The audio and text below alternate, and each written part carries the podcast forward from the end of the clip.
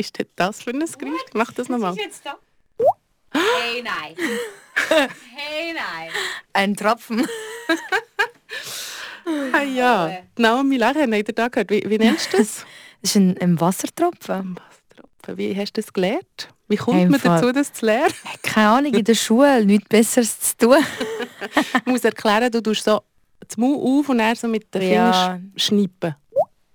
Den Finger so Backe schnippen. Ja. Und dann noch... Die Luft geht eigentlich raus. Aha. Ich bin ein Fisch. Nein, keine Chance. Ich kann, nein, geht nicht. Aber ein schöner Einstieg in den Podcast. Yeah. Unser Act von der Woche kann nicht nur singen und Musik machen, sondern noch lustige Geräusche mit dem Mund machen. Girl Next Door, so heisst die EP, ähm, wo wir die Woche reinhören. R&B, oder? Klassisch. Mit modernen Ansätzen, würde ich mal sagen. Ich als äh, Kind, das in den 90er Jahren gross geworden bin, natürlich mit R&B aufgewachsen, sehr viel R&B gelassen. Und dann war es irgendwie irgendwann ein bisschen weg. Gewesen. Hat man nicht mehr so gesagt, ich mache R&B. Es war irgendwie nicht mehr so hip, gewesen, habe ich das Gefühl, oder? Und jetzt ist er zurück. Ja, ich glaube, also man spürt immer, wer so ein R&B Roots hat. Ähm, bei mir ist es auf jeden Fall, dass ich R&B Roots habe. Äh, aber ich finde es cool, experimentieren mit Songs, ähm, sich nicht auf etwas fokussieren. Ich habe bei der EP auch Afro gemischt. Ähm, und das finde ich, macht es mega interessant, weil ähm, R&B ist eben wie gesagt von früher, aber ähm, ich will ich sein als neu und einen anderen Sound haben einen Sound, der voll mich definiert und darum muss es nicht so der tiefe R&B gerade sein. Mhm, aber es ist ganz klar in dem ähm, verwurzelt, denke ich mir auch vom, vom Genau. Vibe her, oder? Genau, vor allem in meiner Stimme. Meine Stimme ist recht R&B, würde ich sagen. Ja. Und hast du auch immer, dass die Leute näher darauf ansprechen, die Leute oder einfach die Musikredaktorinnen und Redaktoren, ah, du erinnerst mich an die, an das von den 90er, kann man vorstellen, oder? Ja, ich höre das ähm, recht oft. Also habe schon Elia gehört. Das wäre das Erste, was ich gesagt habe. Besonders Ja. jetzt habe ich dich gesehen. Gleich Das ich schon Sharona, öf ja. öfters gehört, aber ich nehme es als Kompliment. Also Auf jeden Fall. ich finde es nice. Dürfen wir gerne sagen. Wie bist denn du selber zu dieser Musik gekommen? Ähm, es ist schwierig zu wirklich sagen, wie. Es ist einfach schon immer. Ähm, ich glaube, R&B ist so voll meine, meine Sprache, weil R&B ist ja das, wo voll ähm, Liebe zum Ausdruck bringt, sexuelle und das ist einfach das, was ich einfach als Mensch extrem fühle. Ähm, und ich bin einfach als Kind schon, habe ich auch viel R&B gelost, also viel Usher, Chris Brown, Justin Timberlake und irgendwie ähm, das hat, das hat mich berührt und wahrscheinlich bin ich auch deswegen so im R&B rein. Ich hatte auch das Gefühl, die Musik ist gleichzeitig wie viel von den 90er Jahren auch die Mode auch wieder mehr aufgekommen. Oder? Also eben all die Sachen, die du sagst, das habe ich geliebt und abgefeiert. War dann leicht älter als du schon natürlich. Aber gleich habe es geliebt und der, ganze Style war völlig meine Jugend. Gewesen. Und dann logisch, wie die Mode und die Musik das immer macht. Und plötzlich kommt alles wieder zurück, die Musik und die Mode. Und das ist ja schon noch spannend. Also ich sehe Fotos von mir in den 90er, wo ich jetzt Teenies auf der Straße sehe, die genau gleich aussehen. Voll, voll. Ähm, es kommt schon ein bisschen zurück, aber es ist schon anderer R&B. Also der R&B von früher, das ist schon nochmal anders gewesen als das, was jetzt ist. Ähm, es sind ganz andere Beats, andere Drums. Wenn man jetzt von Beats, wenn man jetzt einen Beat auseinandernimmt, ähm, hat es andere Instrumente und andere andere Synthes und so. Es ist schon nochmal anders, aber es ist schön, weil ähm, man sollte etwas Neues machen, man sollte neue Musik machen, man kann weitergehen, man muss nicht hängen bleiben in etwas. Ähm, ich finde es schön, wenn, wenn man Neues zu hören bekommt, was das Ohr vielleicht noch nicht so kennt. Ja, ich kann mir auch vorstellen, dass in dieser Zeit mega viel was technisch einfach passiert ist in den Mhm. Studios und so, oder? Ja, jetzt ist, und vor allem jetzt ist es nochmal ganz anders. Ich meine, was wir jetzt machen, wir brauchen nur einen Laptop. Mhm. Dort macht man alles. Man hat Plugins, man hat alle Instrumente, alles ist, alles ist dort. Äh, viel, vieles wird gesampelt, für die, die das verstehen. ähm, aber äh, ja, und früher hast du halt alles live selber eingespielt. Ähm, das war anders. Gewesen. Es ist ähm, begrenzt gewesen und jetzt das Coole ist, alles ist so unbegrenzt. Du kannst alles holen. Du kannst von dort das nehmen und eben darum finde ich, mit dem, was wir haben, sollte man das Maximum daraus holen. Musikalisch und dann auch fürs Bewerben. Das ist ja, man redet viel davon, wie gefährlich die sozialen Medien so alles sind, aber die positive Seite, dass man eben vielleicht nicht mehr jedes Mal eine Plattenfirma im Rücken braucht als junger Künstler, Künstlerin, für Erfolg zu haben, ist ja auch da, oder? Also auch dort kann man so viel machen heute. Ja, mit Social Media. Ähm, es hat, ist ein Game Changer. Äh, man kann viral gehen über TikTok und dein Song geht die Decke auf. Ähm, ja, es, es kann vieles, vieles für einen passieren. Das ist, das ist wahr. Umso mehr Konkurrenz hast du natürlich wieder. Ähm, aber der, der der Musik weggeht, der sollte eh nicht auf Konkurrenz so. Eben, mach einfach dein Ding und zieh durch. Das ist, das ist das Wichtigste. Ich bin natürlich ein bisschen ähm, googeln, was es da so über dich gibt und habe lustigerweise oh, oh. an diesem Tag habe ich recht viele Interviews vorbereitet. Und bei den meisten habe ich recht Mühe gehabt, Infos über sie zu finden. Mhm. Wo wohnen sie, wie alt sind sie, mit wem sie sind zusammen. Und so. Bei dir findet man sehr viel raus. Du hast dein Privatleben recht öffentlich gemacht. Du bist zum Beispiel bei G und G mit deiner Freundin, in Schweizer Illustrierten. Ähm, warum hast du dich dafür entschieden, das zu machen?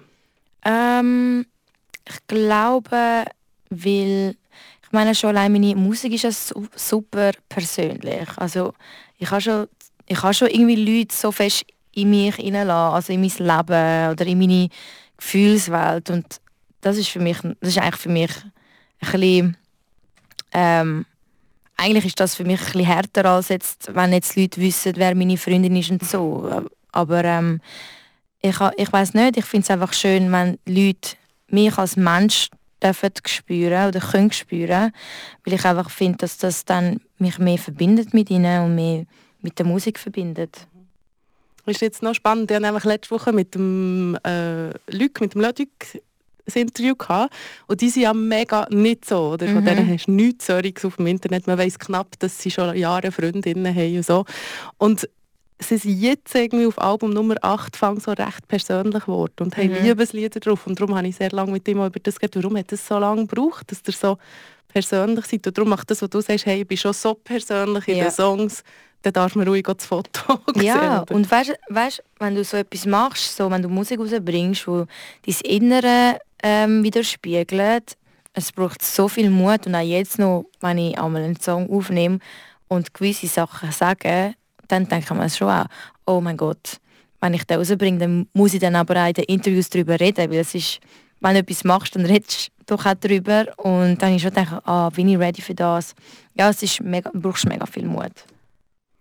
Aber es macht dann auch, ist irgendwie anders zuzulassen. Ich glaube, man mhm. merkt, wenn die Leute schon von Anfang an so ehrlich sind und lässt auch anders her. Also so Wortspiel à la London in allen Ehren macht auch Spaß, aber es ist anders zulassen. Genau hast aber gleich Momente, wo du vielleicht jetzt in deiner jungen Karriere gleich auch schon gemerkt hast, ah, okay, vielleicht bereue ich es gleich, habe ich so ähm, die Leute reingelassen. Weil dann weiss ich noch mehr, oder Kleinfinger nimmt man den Hang.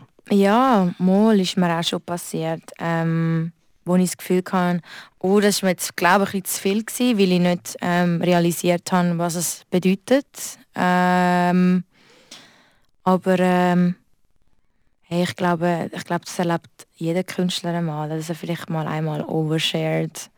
Ähm, aber ich meine, was soll denn schon passieren? Ich glaube, weißt, alles ist so schnelllebig, irgendwie Leute lesen es und ich glaube, nachher ist es dann auch wieder egal. Also weißt, man darf sich selber irgendwie nicht zu ernst nehmen. Ich glaube, nachher kommt die nächste Story und dann ist das in und dann bist du weg vom Fenster, keine Ahnung. Und ist auch so ein bisschen geschützten Rahmen oder in der Schweiz? Voll, voll. Das ist es so. du äh, bist auch bei Sing meinen Song mit dabei gewesen. Ich glaube, ganz viele Leute haben dich dort kennengelernt. Äh, eine sehr erfolgreiche Sendung natürlich. Und man merkt dort auch eben deine Verbindung mit dem Stress. Ähm, das mhm. ist so mhm. ein bisschen, du sagst, glaube ich, das ist mein Mentor, oder? Ja, voll, mein Freund und Mentor, ja. Wie ist es zu dem gekommen? Ähm, hey, wir haben uns kennengelernt an einem Event und ähm, ich habe natürlich gewusst, wer er ist. Also ich meine, wer, wer ja schon nicht.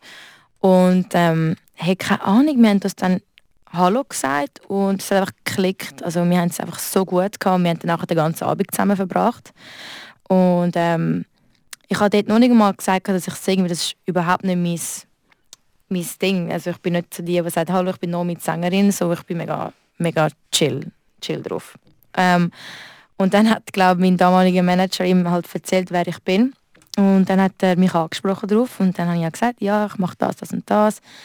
Und dann hat er mir halt gesagt, also ja, komm ins Studio und so. Und ich dachte, ja, eh, aber er dachte, ja, bla bla bla. Man kann ja noch vieles sagen. Hey, und dann haben wir uns wirklich so, glaube eine Woche später im Studio getroffen und einen Song gemacht. Und ähm, dort, keine Ahnung, wir, wir können auch mega gut miteinander reden. Wir, haben, ähm, wir sind auch wie so auf einer gleichen Wellenlänge, was einfach Kommunikation angeht. Und er hat mir so viele Tipps gegeben und äh, gesagt, Nomi, ähm, du machst das gut, aber, mach, mach, aber pass auf dort oder mach das. Oder, also weißt, so Sachen, wo, ich wirklich, wo er gemerkt hat, wo ich vielleicht nicht so genau weiß, in welche Richtung jetzt, ich jetzt gehen will oder was wichtig ist. Ähm, darum ja, bin ich mega dankbar für ihn. Was redet ihr eigentlich für eine Sprache? Ganz praktische Frage. Ihr redet, du redest auch Französisch, Voll. aber das ist nicht deine erste Sprache. Hey, es ist so lustig. Ich glaube, ich mische mit ihm alles. Manchmal rede ich Französisch mit ihm. Ähm, wir reden aber eigentlich, unsere Hauptsprache ist Englisch sogar. Ähm, und dann rede ich ab und zu Französisch und er so, ah ja stimmt, du redest auch Französisch. Aber wir haben Englisch angefangen und darum ist wir beim Englisch geblieben. Wer könnte ja auch Deutsch, merken wir ja. Ja, manchmal reden wir auch Deutsch. Ja. Es ist wirklich, wir reden alles. okay. Was ist er für ein Mensch? Wenn du, sagen wir drei Adjektive, die du kannst beschreiben Er ist warmherzig, aufmerksam, direkt. Klingt gut. Ja, er ist ein super Mensch. Was ist das Wichtigste, was er dabei gebracht hat? Weißt du, du so findest, so, ah, ich höre Papa Stress oder Onkel Stress ähm, Du musst die Leute zwingen, was sie sollen machen an Konzert. also wenn du den Leuten sagst, sie sollen jetzt klatschen, dann sagst du ihnen, jetzt klatschen der und du richtest es ihnen rein. Ich weiß nicht, ob du schon mal an einem Konzert bei ihm warst, wahrscheinlich schon, aber er geht mega gut mit dem Publikum um. Und der hat mir mega gute Tipps gegeben, so hey, du, du musst ihnen sagen, was sie machen und zieh es einfach durch. Du musst, musst nicht äh, Angst haben, wenn sie es nicht gerade sofort machen, aber weißt so, du musst sie wie zwingen dazu. Zu ihrem Glück zwingen. genau. Es gibt genau. nicht viel Unangenehmer als einem Konzert, wo die Leute nur halbpatzig mitmachen. Genau, du willst, dass sie abgehen und Bühnenpräsenz, weißt, das ist oh, mega wichtig. Ich meine, es ist auch wichtig, dass sie dann auch Spass haben. Mhm. Genau. Was man auch herausfindet, ist, dass du aus einer Sportlerfamilie kommst, selber Sportlerin bist. Ähm, dein Vater war Profi-Hockeyler. Genau. Weil also gehört man zu Freiburg gerne, ist eine Hockeystadt. Gell? Die Leute fahren hier auf Gotteron ab. Stimmt, stimmt. du selber hast Hockey gespielt, aber dann schnell mal von ähm, Shooten. Genau. U19-Nationalmannschaft, dann ist das richtig ja. aufgeschrieben. Ich bin eben nicht so der Sportprofi, darum bin ich, tue ich da immer abchecken, alles, alles richtig also, Es ist ja so lange her, weißt du, Aber ich kann mir vorstellen, wenn Sport so ein wichtiger Teil ist vom Familienleben, äh, offensichtlich der auch von deinem Leben, das wirkt sich wahrscheinlich schon noch auf dich aus, oder? Mega, mega. Ähm, ich glaube, ich bin mit einer gewissen also ich, ich bin allgemein schon ein ehrgeiziges Kind gewesen, aber ähm, wir haben schon eine rechte Sportlermentalität. Also ähm, es ist wie so von Anfang an klar gewesen, dass ich herausfinde, welches, welches mein Hobby ist, wo ich, wo ich dann ähm, anstrebe und regelmäßig mache. Und da bin ich auch unendlich dankbar für meine Eltern, dass sie sich so Mühe gegeben haben, dass ich etwas finde. Weil ähm, ich finde es mega wichtig, dass du ein Hobby hast, wo du wirklich durchziehst und lernst, Disziplin haben, etwas ähm, lernst, etwas durchziehen. Ich habe irgendwie so viele Sachen schon ausprobiert, aber das Wichtigste ist immer, mein Dad hat immer so gesagt, also Nomi, wenn du etwas anfängst, dann ziehst du es ein bisschen durch. Und wenn du dann wirklich merkst, nein, du willst nicht, okay, dann gehst du zum nächsten. Aber wirklich zuerst mal durchbeissen. Und so das, das mega Zielstrebige, das ist etwas, wo ich jetzt zum Beispiel weiss, das hat man mir ein bisschen abgewöhnt. So ja, ja, du, das geht dann schon und schaust und nicht so, dass hey, ich will im Fall Profi-Schüttlerin werden. Das ist mhm. nur so etwas zu sagen oder ich will professionell singen. Mhm. Vielleicht hat dir ja diesen Schritt auch schon geholfen. Oder ist alles möglich eigentlich? Ja, also keine Ahnung, ich bin schon, ja, ich bin aufgewachsen mit jemandem, der ein, ein absolutes Hockey-Idol ist, mit so viel ähm, ja, er ist, ich, ich bin aufgewachsen, wenn, wenn, er, wenn er nach dem Hockeyspiel kam, ist, Leute mit Kameras und so, ich habe gemerkt, er ist ein erfolgreicher Mensch. Ähm, aber ich habe, ich habe gesehen, was es alles braucht. Er ist nicht so oft die Heime Training gehabt. Ähm, aber ja, es ist schon, es ist vielleicht, wie du sagst, ähm, ist das schon dann so eine, eine Grenze, wo, wo ich gar nicht hatte, um zu sagen, weil ich schon das alles vor mir irgendwie schon gesehen habe. Mhm, der Erfolg. Mindset. Ja. Mhm. Äh, der Martin Bruderer, gell? Falls Genau. äh, da ein paar Hockey-Fans Der Buddy. Ich habe auch gesehen, dass du Serienfan bist. Mit dem Ja. äh, Interview mit deiner Freundin ist das rausgekommen. Was hast du denn als Tipp gegeben? So eine ah, Peaky Blinders habe ich immer noch nicht geschaut. Das ist mein absoluter Favorite, der es nicht gesehen hat. Shame on you. Oh, ei, ei, ei. Aber ich habe gleich gefunden, ich bin eigentlich auch sehr ähm, Serien-Junkie. Und vielleicht können wir einander, wir tun schnell ein bisschen abnörden, vielleicht schneide ich es dann raus oder lass den, aber wir können auch noch ein paar Tipps geben. Also außer Peaky Blinders, was Mhm. würdest du mir noch empfehlen, erst gerade gesehen?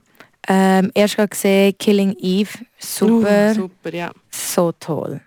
Das, das habe ich echt mega geliebt. Ähm, was habe ich noch? Oh, es gibt so viel.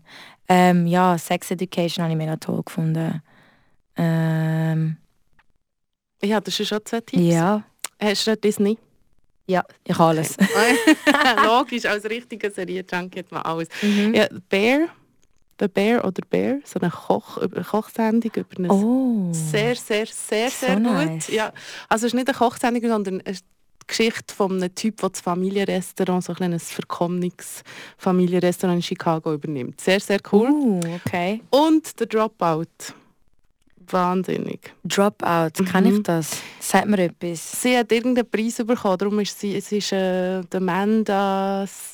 Amanda Seyfried. Ja, genau. Ah, ist sie ein Psycho? Geschichte. Ja, es ist, sie tut einfach, ähm, es ist eine wahre Geschichte von einer Frau, die wirklich die ganze Tech-Welt verarscht Genau. hat. Das ist der Wahnsinn. Eigentlich, es gibt ja auch noch mal so eine Geschichte. So. Doku oder so gibt es Okay, okay, okay. Nein, voll geil. Also vielleicht schneide ich es raus. Ich weiß nicht, ob das für jemand anderes als für mich interessant ist. Meine Tipps. Ich finde Serientipps immer geil. Also Also, gut. Naomi Lechen, merci viel, viel mal für den Besuch hier bei Radio Freiburg und viel Erfolg mit Girl Next Door. danke Wir vielmals. sind wir noch etwas über dich erfahren Danke, danke.